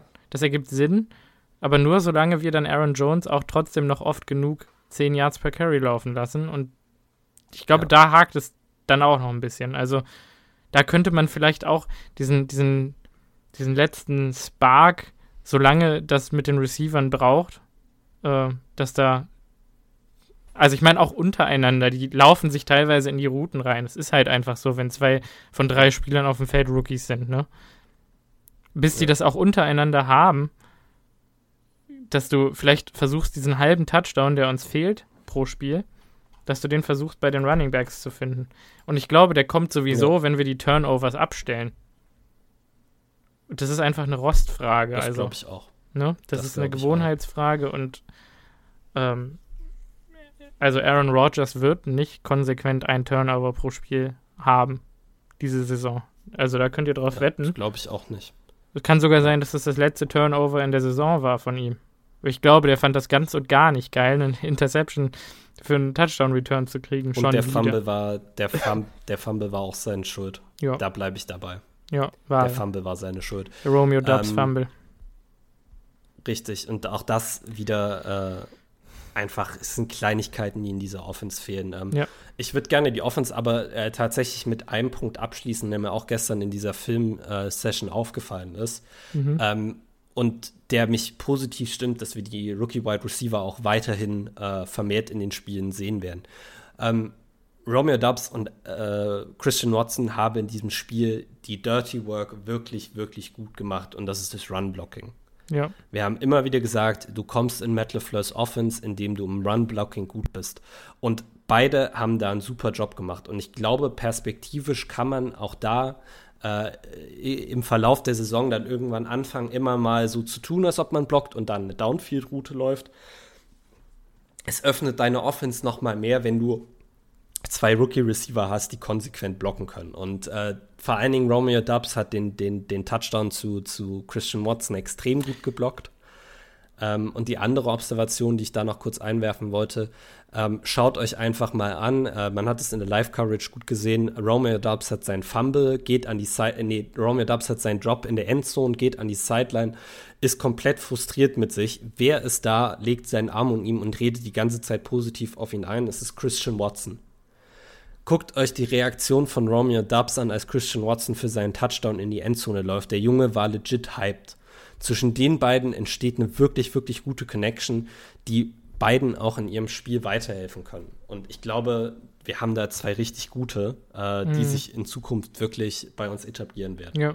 Und äh, Romeo Dubs ist mal ganz nebenbei noch on pace für 800 Yards diese Saison. Ja. Und ich glaube, das wird eher besser als schlechter noch. Also, Glaub ich glaube, ich die 1000 Yards kann man gefühlt buchen. Äh, es könnte sein. Es ist jetzt kein, kein Financial Advice mal wieder, aber ähm, ne? Es tendiert in die richtige Richtung. Richtig gut aus. Sieht richtig Wenn Sammy aus. Watkins zurückkommt, wird der sicher wieder noch ein paar Snaps wegnehmen. Roman Dubs wird aber Cornerback 2 äh, Wide Receiver 2 bleiben, da bin ich mir sicher. Ja. Ähm, und insofern könnte man, wäre das, wäre das zumindest kein absolute schlechte, äh, kein absolut schlechter Call, ja. äh, Romeo Dubs hier als, als, als Rookie of the Year zu sehen. Ähm, dann anderer Punkt noch, ähm, Offensive Line Konstellation. Run Blocking funktioniert, wie gesagt. Ähm, ja. Besser als das Pass Blocking. In Pass Protection ist unser schlechtester Mann diese Woche Acton Jenkins gewesen. Das muss man, also der Matt Judon hat den richtig getriezt, ne? Da muss man noch mal kurz drüber reden, weil halt wirklich sich irgendwann die Frage stellt. Also Bakhtiari hat ja wirklich einen Großteil der Snaps genommen diese Woche und es ist alles gut gelaufen. Der wird nächste Woche wahrscheinlich voll spielen. Der wird 100% der Snaps ja, kriegen. Auf jeden Fall. Ähm, das hat sich dadurch ergeben im Ursprung, dass Josh Neilman ähm, eine Krankheit hatte und nicht so ganz auf dem Damm war. Und dass Bakhtiari dann gesagt hat in der zweiten Hälfte wohl, nee, komm, lass mich einfach ganz spielen, weil äh, ich kann. Also nicht nur irgendwie, Bakhtiari ist in, die, in den Lockerroom reingekommen und hat gesagt, ich spiele den Rest des Spiels, Punkt. Ja, ja, und das. Also, so, ich hatte da nicht das Gefühl, dass da groß eine Debatte gab. Nö, und äh, David Bakhtiari ist so ganz nebenbei dann auch wieder unser bester Offensive Lineman gewesen. Ähm, ja, das hat, stark. Der hat super gespielt, wirklich super gespielt. Mhm. Äh, daneben Runyon super, äh, Myers, äh, da gab es diesen einen äh, Snap the fucking Football Moment. Snap the effing Football. Ja. Ähm, Ganz ehrlich, aber auch da, Entschuldigung, als Center, als Center siehst du nicht, was der White, äh, was, was, was der Quarterback macht. Wenn Rogers an die Line of Scrimmage kommt und plötzlich drei Set, Set Huts rein, reinhaut, dann kann das halt auch der normale Snap Count sein für den Center. Da ist einfach auch da Kleinigkeiten. Ja. Äh, Corey Lindsley wusste schon immer ganz genau, wenn Rogers ganz schnell an mich rankommt und irgendwie Set Hut ruft, will er irgendwas machen. Ja. Vielleicht muss man da einfach irgendwie einen besseren Snap Count einführen. Ja, also ich ich glaube ganz ehrlich, das ist eine Frage von äh, Myers muss das lernen und ganz ehrlich, der Veteran Quarterback, wenn der jetzt sagt, snap the fucking Football, dann soll Myers nächstes Mal den fucking Football snappen. Also ich glaube, das ist auch keine Respektfrage, sondern mal. das ist einfach ein Learning by Doing und das wird jetzt besser. Wie gesagt, das Problem ist, glaube ich, wenn das Play, äh, der Play-Call kommt rein und der Call ist on three, das heißt dreimal Set hat und beim dritten Mal snaps den Ball erst. Wenn er dann an die Line of Scrimmage gerannt kommt und sagt Set hat, Set hat, Set hat, dann muss ein, auch beim dritten, also das ist, wie gesagt, das sind Kommunikationsschwierigkeiten, hast du schon absolut ja. recht, ja. Äh, die sich auch verbessern werden. Genau. Ähm, dritter Punkt. Äh, Royce Newman, fand ich, wirkte sehr solide wieder. Also es ist halt immer genau das Gleiche. Sein Run-Blocking ist ganz gut. Sein Pass-Blocking, hm. Und jetzt frage ich mich, er ist ja offensichtlich das schwächste Glied unserer Offensive Line und Elton Jenkins wirkt so, als wäre er out of position. Wann trauen wir uns mit dem Right Tackle ein Experiment einzugehen? Wann sagen wir Elton Jenkins, du gehst wieder zurück auf Guard und Right Tackle gucken wir mal, wer den Job gewinnt? Zach Tom oder höchstwahrscheinlich Josh Nyman? äh, Josh Neigemann. So. Ähm, überlegen mhm. wir uns das oder bleibt das jetzt so und äh, wir ärgern uns schwarz über Acton Jenkins bis zum geht nicht mehr? Ich glaube tendenziell, wir könnten nächste Woche, äh, na, vielleicht nicht, vielleicht nicht in London, vielleicht in der Woche danach, weil du dann länger Zeit hast, ähm, ich könnte mir durchaus vorstellen, dass das Jenkins auf Right Guard geht. Auch wenn ich sagen muss, ich habe äh, jetzt zwei, drei Videos auf Twitter gesehen von, von Offensive Line Gurus in Anführungszeichen, äh, die alle drei genau das gleiche gesagt haben. Die Fehler, die Elton Jenkins macht, sind relativ leicht zu beheben. Äh, sein größtes Problem ist, dass er aktuell nicht mit der äh, Power von, von Edge Rushern klarkommt, ja. äh, weil er sein Momentum nicht, nicht, äh, nicht gut mitnimmt. Und äh, dann am Point of Attack halt relativ unbalanciert und, und schwach ist, weil er die Kraft aus seinem Oberkörper nicht mitnehmen kann. Ja. Ich kann mir vorstellen, dass das auch noch was mit dem Kreuzbandriss zu tun hat. Ähm, ich glaube, diese Woche sehen wir noch keine Veränderung persönlich, wenn du mich jetzt nach meiner persönlichen Meinung fragst, ich würde es sofort ändern. Ich würde äh, Elton Jenkins sofort auf Right Guard tun äh, und äh, Josh Neischmann auf Right Tackle stellen. Ähm, ich glaube nicht, dass es unsere Offensive Line schlechter machen würde. Ich glaube, das hat die höhere Upside. Mhm. Ähm, ich würde es ich würd's machen, aber ich glaube nicht, dass die Packers, dass der Packers-Staff so, so aggressiv ist. Das Gefühl habe ich leider auch nicht. Ähm, gut. Defense, Run Defense. Warum um alles in der Welt haben wir Bailey Zapp nicht dazu gezwungen, uns mit dem Arm zu schlagen? Das ist absolut die Frage, die sich jeder stellt und ich habe wahrscheinlich keine zufriedenstellende Antwort. Ähm, hm. Ich kann das sagen, Schade. was du letzte Woche auch schon, was du letzte Woche auch schon gepredigt hast. Äh, unsere Defense geht so weit, wie sie ihr Tackling trägt. Äh, und diese Woche hattest du wieder zu viele Miss Tackles äh, am Ende des Tages. Mhm. Es werden zwar von, von PFF nur drei Tackles äh, hier als Mist aufgeführt. Ich habe das Gefühl, dass es mehr waren. Ähm, wir haben vor der Folge schon darüber gesprochen. Äh, die äh, Patriots kamen mit zwei Tight Ends an dem äh, Tag auf dem Roster nach Green Bay. Der eine hat sich relativ früh verletzt. Die Patriots haben sich dann entschieden, ähm, einen weiteren Offensive Lineman als Tight End quasi reinzubringen. Marcus und haben einen Großteil der Snaps Marcus Cannon äh, mit, mit sechs Offensive Linemen gespielt. Äh, ich kann mal gucken, ob ich gerade direkt finde, äh, wie viele Snaps der gemacht hat. Ähm, das bedeutet am Ende des Tages, sie wollten den Ball laufen und man hätte sie zwingen müssen, äh, den Ball zu verpassen. Ja, 25, 25 äh, Snaps hat er gespielt aus 58. Ähm, trotzdem signifikant. Äh, am Ende des Tages muss man sagen, die Defense hat nicht gut getackelt. Ähm, Joe Barry hat weiter an seinem äh, Zone-Scheme festgehalten, äh, was halt einfach für den Lauf nicht unbedingt hilfreich ist, äh, habe ich das Gefühl. Äh, Gut. Weil wir einfach dann darauf angewiesen sind, dass unsere beiden Safeties relativ, äh, erstens relativ tief stehen, äh, dann benutzen wir Daniel Savage irgendwie auch immer mal wieder in der Defense, um irgendwie Löcher zu stopfen äh, in der Run-Defense. Es geht kolossal schief, weil Daniel Savage einfach kein Run-Defender ist. Äh, der ist alles, aber nicht das. Ähm, und dann muss man irgendwo Devondre Campbell und Quay Walker mit in die Verantwortung nehmen. Mhm. Und ich finde zwar nicht ich sehe es nicht wie PFF, dass äh, Walker schlechter war als Campbell. Ich glaube, Devondre Campbell hat kein, kein gutes Spiel gemacht. Mhm. Aber am Ende waren beide nicht die Präsenz, die sie am Ende eigentlich sein müssten. So. Und was mich extrem aufregt, äh, wir kennen ja alle die Blitzes beim, beim Pass Rush. Da bringst du immer mal einen extra Verteidiger, äh, der downfield geflogen kommt, um den, um den Quarterback zu sacken. Äh, es gibt aber auch sogenannte Run-Blitzes, äh, wo du quasi äh, explizit Spieler abstellst, die bestimmte Lanes aggressiv shooten sollen, ähm, um Runs zu, zu, zu, zu stoppen. Und ähm, die Packers sind das Team, was mit am wenigsten Run-Blitzes läuft.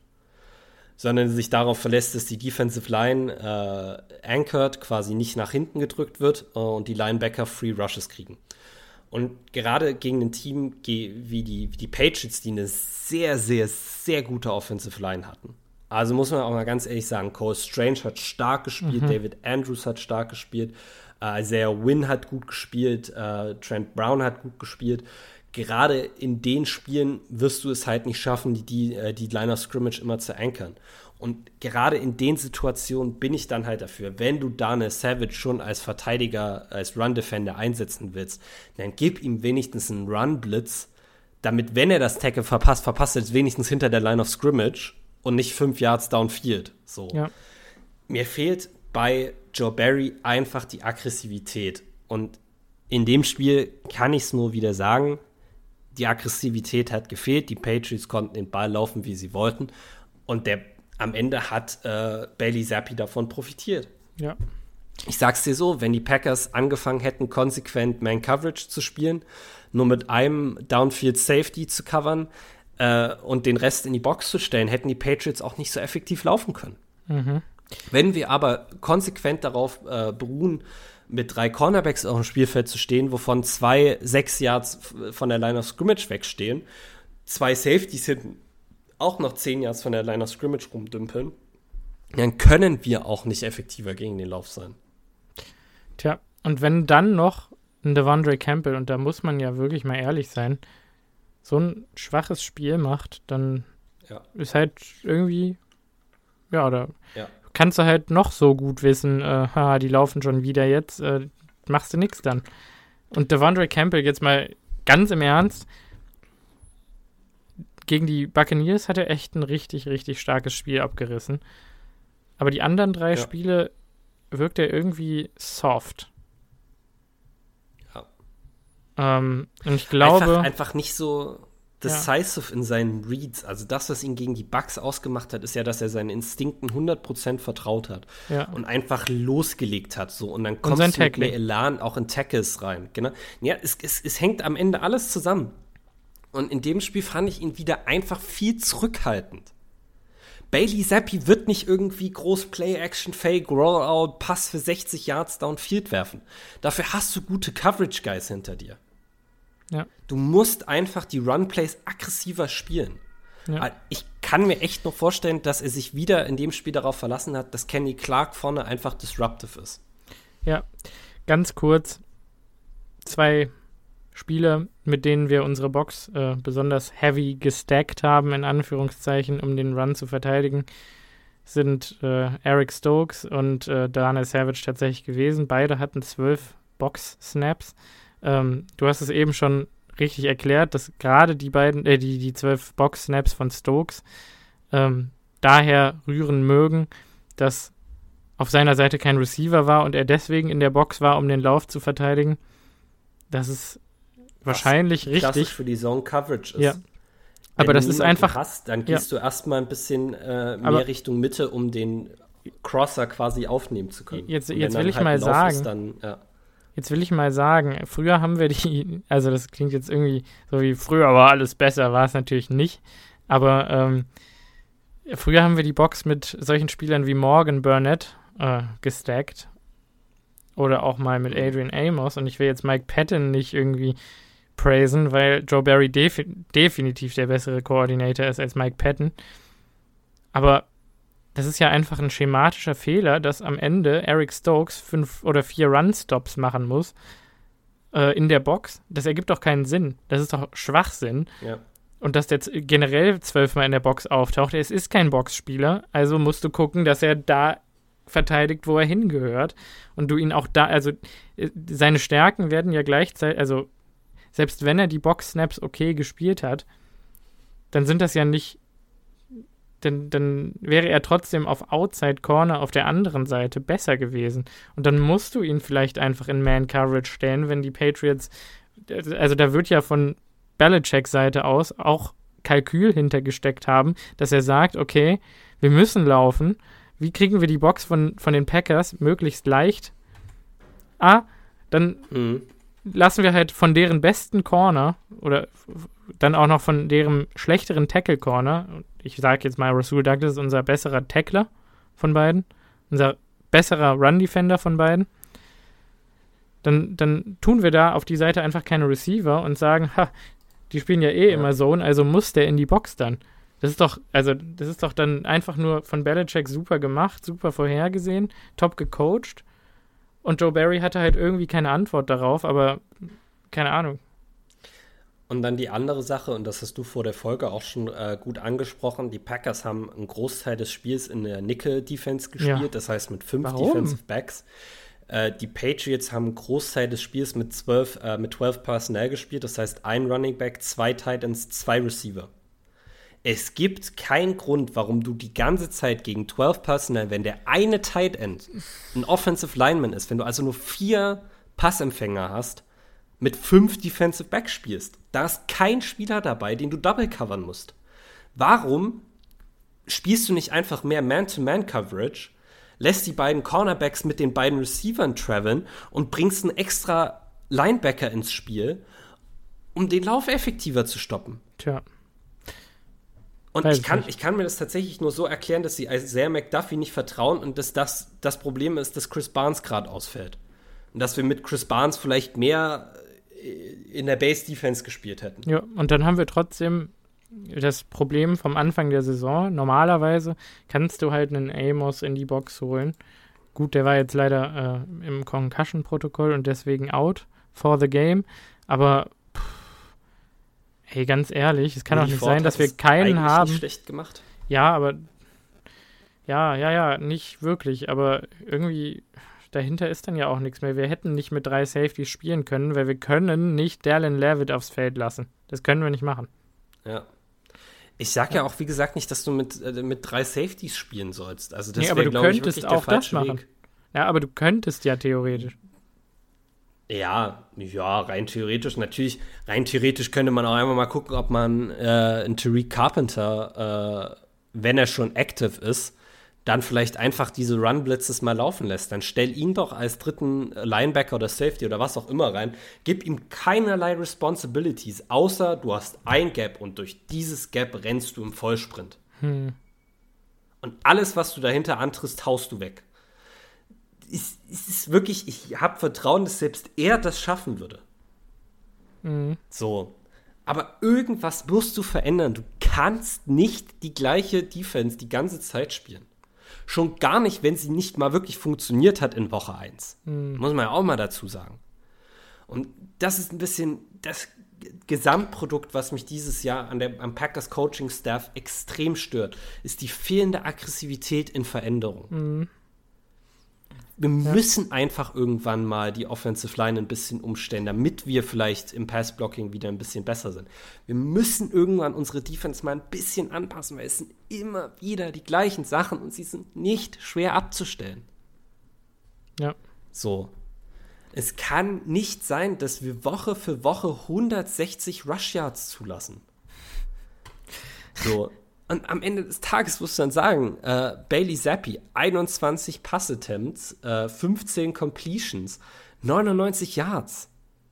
Das sind nicht viele Yards per Attempt. Der Junge wirft nicht viel Downfield in dem Spiel. Hm. Und du hast gesehen, wenn sie passen mussten, dann kam der beste Spieler auf dem Spielfeld von beiden Teams äh, auf den Plan und das war Rashawn Gary. Ja. Der Junge war nicht zu stoppen. Warum zwingst du Bailey Zappi nicht mehr Pässe zu werfen? Ja. Rashan Gary hat den einen Quarterback aus dem Spiel genommen mit einer Concussion und bei dem anderen einen Fumble geforst. Ja. Und trotzdem hältst du an deinem System weiter fest, was das andere Geg das gegnerische Team dazu zwingt, den Ball zu laufen und den Druck auf Devondre Campbell und Quay Walker legt, die Plays zu machen. Es ist nicht ersichtlich. Warum? Hm. Ja. Also es ist mir auch ein Rätsel. Ähm, Rashan Gary war natürlich dann auch eine One-Man-Wrecking-Crew. Muss man auch einfach mal sagen. Ne? Das müssen wir jetzt hier, glaube ich, vielleicht noch mal ganz kurz äh, insgesamt würdigen. Ich weiß jetzt nicht, ob ich so schnell. Äh, also ich kann ein paar Stats äh, Rashan Gary True Pass Set Edition. Also in normalen, also in Only Pass Sets, äh, amongst all NFL Defenders, hat er 5 Sacks und ist damit in nur Pass Sets der beste Rusher, Pass Rusher. Micah Parsons hat, glaube ich, einen halben Sack mehr. Der ist dann wahrscheinlich irgendwie anders zustande gekommen. Keine Ahnung wie. Ja. Ähm, wahrscheinlich Ach, ich habe keine Ahnung, ich weiß es nicht. Reicht das schon, wenn, Ja, wenn der Quarterback sich auf den Fumble wirft und du ihn, ihn äh, down by contact Ja. äh, antippst? Ja, dann, dann hat er äh, eine Win Percentage bei True Pass Sets, Pass Rush Snaps von 34,2 Prozent. Das heißt, er gewinnt alle drei Plays oder alle drei Rushes gewinnt er ein. Das ist der beste Wert in der NFL. Er hat eine Pass Rush Productivity von 22,4. Keine Ahnung, was das bedeuten soll. Ähm, aber es ist auch der höchste Wert in der NFL. Und er hat zw- 12 Total Pressures und das ist der fünftbeste Wert in der NFL. Und auf der anderen Seite haben wir ja in den Wochen davor schon genügend ge ge gewürdigt. Preston Smith spielt auch eine super Saison. In der Mitte Kenny Clark auch. Äh, aber ich habe auch das Gefühl, Hm. Gerade was Consistency angeht, muss ich jetzt auch nochmal sagen, jetzt wo ich das hier so vortrage, irgendeiner von denen hat irgendwie immer so eine Art Down-Woche, ne? Über einen geht's immer. Diese Ja, Woche war es Kenny Clark. konzentriert sich auf irgendeinen konzentri- konzentriert sich die Offensive Line einfach immer mehr. Ja. Das Problem ist einfach, dass Jaron Reed und Dean Lowry dahinter einfach nicht so viel äh, Disruptiveness zeigen, wie sie zeigen sollten. Jaron Reed ist bisher nicht schlecht, äh, das, das belegen auch seine Grades. Ich, das ist aber eigentlich das, was ich sage. Wenn du halt die ganze Zeit einen Kenny Clark Double Teams, dann muss Jaron Reed seine Matchups dominanter gewinnen. Ja, er hätte zwei Weißt? Sacks gehabt, ne? Und er hat einen.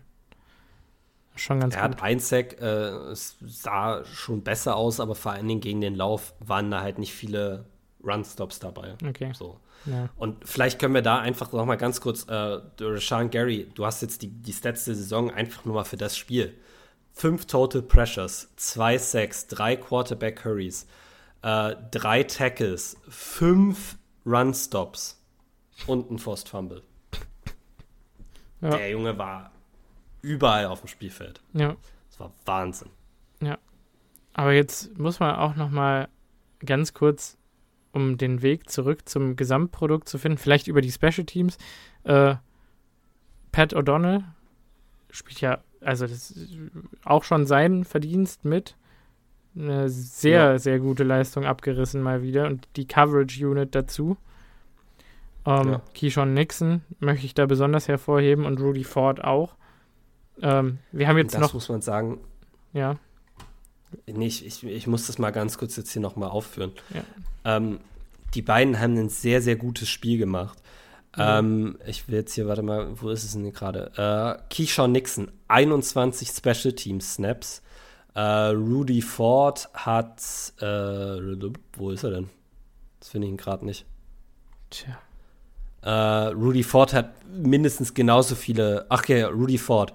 Äh, neun Special Team Snaps. Der hat äh, aber neun Gunner Snaps, genauso wie äh, Keyshawn Nixon neun Gunner Snaps hat. Und dann haben die noch einen Großteil der Defense gespielt. Ja. Was die Jungs abgerissen haben von einem physischen Standpunkt, da trotzdem noch so fit zu sein in der Defense, obwohl sie Krass. jede, jeden Kick downfield rennen, ist, ist extrem beeindruckend. Und genau deswegen haben wir uns sogar noch einen Special-Teamer geholt, der vielleicht auch ein bisschen unser Linebacker-Play upgraden kann. Wollte ich da nochmal einwerfen. Wir haben nämlich äh, Linebacker Eric Wilson gesigned. Ich weiß nicht genau, was 2021 mit dem war. Ob der da nicht gespielt hat oder ob der verletzt war oder ob der einfach mal ein, ein Sabbatical eingelegt Nicht gut hat. gewesen. Hm? Es kann natürlich auch sein, dass er ein Sabbatical eingelegt hat. Äh, der hat auf jeden Fall Ähm, 2017 äh, ein ziemlich gutes Special Teams Grade in der NFL gehabt, nämlich eine 90,2 per PFF. 2018 äh, eine 78,9, 2019 eine 77,5 und 2020 eine 90,0. Das heißt also, äh, ein weiterer Top 10 Special Teams Spieler der NFL, ein ehemaliger Minnesota Viking, der auch auf dem Feld in der Defense Plays machen kann und der vielleicht unser Linebacker-Problem ein bisschen fixen kann noch, ähm, was du eben angesprochen hast. Ähm, der ist Ja. jetzt auch noch bei uns dabei. Auf den können wir uns dann äh, fürs, fürs Giants-Spiel freuen. Ähm, Alleine für die Special Teams, glaube ich, Ja. eine ganz gute Verpflichtung. richtig gut, richtig gut. Und die sind eh schon gut. Also, ähm, ich will noch mal sagen, äh, hier Keyshawn Nixon, oder Rudy Ford, einer von beiden hat gesagt, wir machen Pat O'Donnell zum Pro Bowler. Äh, die sind Die wirklich auf dem, ja, die sind auf dem besten Weg dazu, ne? Ja. Und Pat O'Donnell hilft dabei. Ähm, aber wo, worauf ich dann eigentlich hinaus wollte, war, also wir haben wirklich schematisch viel an der, Def äh, an, an der Defense auszusetzen gehabt jetzt und äh, bei der Offensive sind es halt wirklich nur diese, also klar, es war eine kack erste Hälfte von Rogers, aber eine umso viel bessere zweite Hälfte, muss man ja auch nochmal sagen. Also dieser Pass auf Romeo Dubs, der Tiefe, der ist ja wohl Auch der tiefe zu Alan Lazar für 32 Yards. Die zwei Third Down Completions zu Randall Cobb waren monströs. der Tonyan-Touchdown, der Waren- Dubs-Touchdown. Der Tonyan Touchdown, ja, das war, war ein gutes Spiel eigentlich. Ja. Ja, genau, aber die erste Halbzeit war schlecht. Hm. Die Offense wird zum Leben kommen und ich glaube, dass wir ehrlich gesagt auch defensiv Antworten finden werden, früher oder später. Ich Und- glaub's auch. Um jetzt zu diesem, das ist doch alles bla bla bla, als das zurückzukommen. Es gab wirklich gefühlt zu allem eine Riesenhysterie diese Woche und äh, wie sollen wir denn und wir sind ewig und drei Tage vom Super Bowl entfernt. Ähm, na, also ich denke nicht, dass wir besonders weit weg davon sind, ein Super Bowl-Roster hier zu haben. Wir haben jetzt schon ein dominantes Laufspiel. Wir haben eine Defense, die selbst wenn sie schematisch wirklich in Schwierigkeiten gebracht wird, trotzdem noch ihre Stops macht und wo Einzelleistungen vor allen Dingen so dominant sind, dass es am Ende dann doch reicht und die wirklich zu einer Top 5 Defense werden muss eigentlich dieses Jahr, weil sie die Spieler hat dazu. Ja. Und selbst wenn sie schlecht gecoacht ist, muss das reichen. Und wir haben eine Special Teams Unit, die uns vielleicht sogar Spiele gewinnen kann. Ähm, also so weit will ich jetzt noch nicht gehen, aber ähm, sie verliert uns zumindest mal keine Spiele mehr. Äh, Amari Rogers ist, ist immer noch. Teil davon, aber äh, bisher läuft es ja wirklich ganz gut, abgesehen von seinen Returns. Ähm, ich weiß nicht, also ganz ehrlich, die Defense wird's figern, Aaron Rodgers wird's hinkriegen. W wo sollen wir denn, also wo sind wir großartig schlechter als letztes Jahr?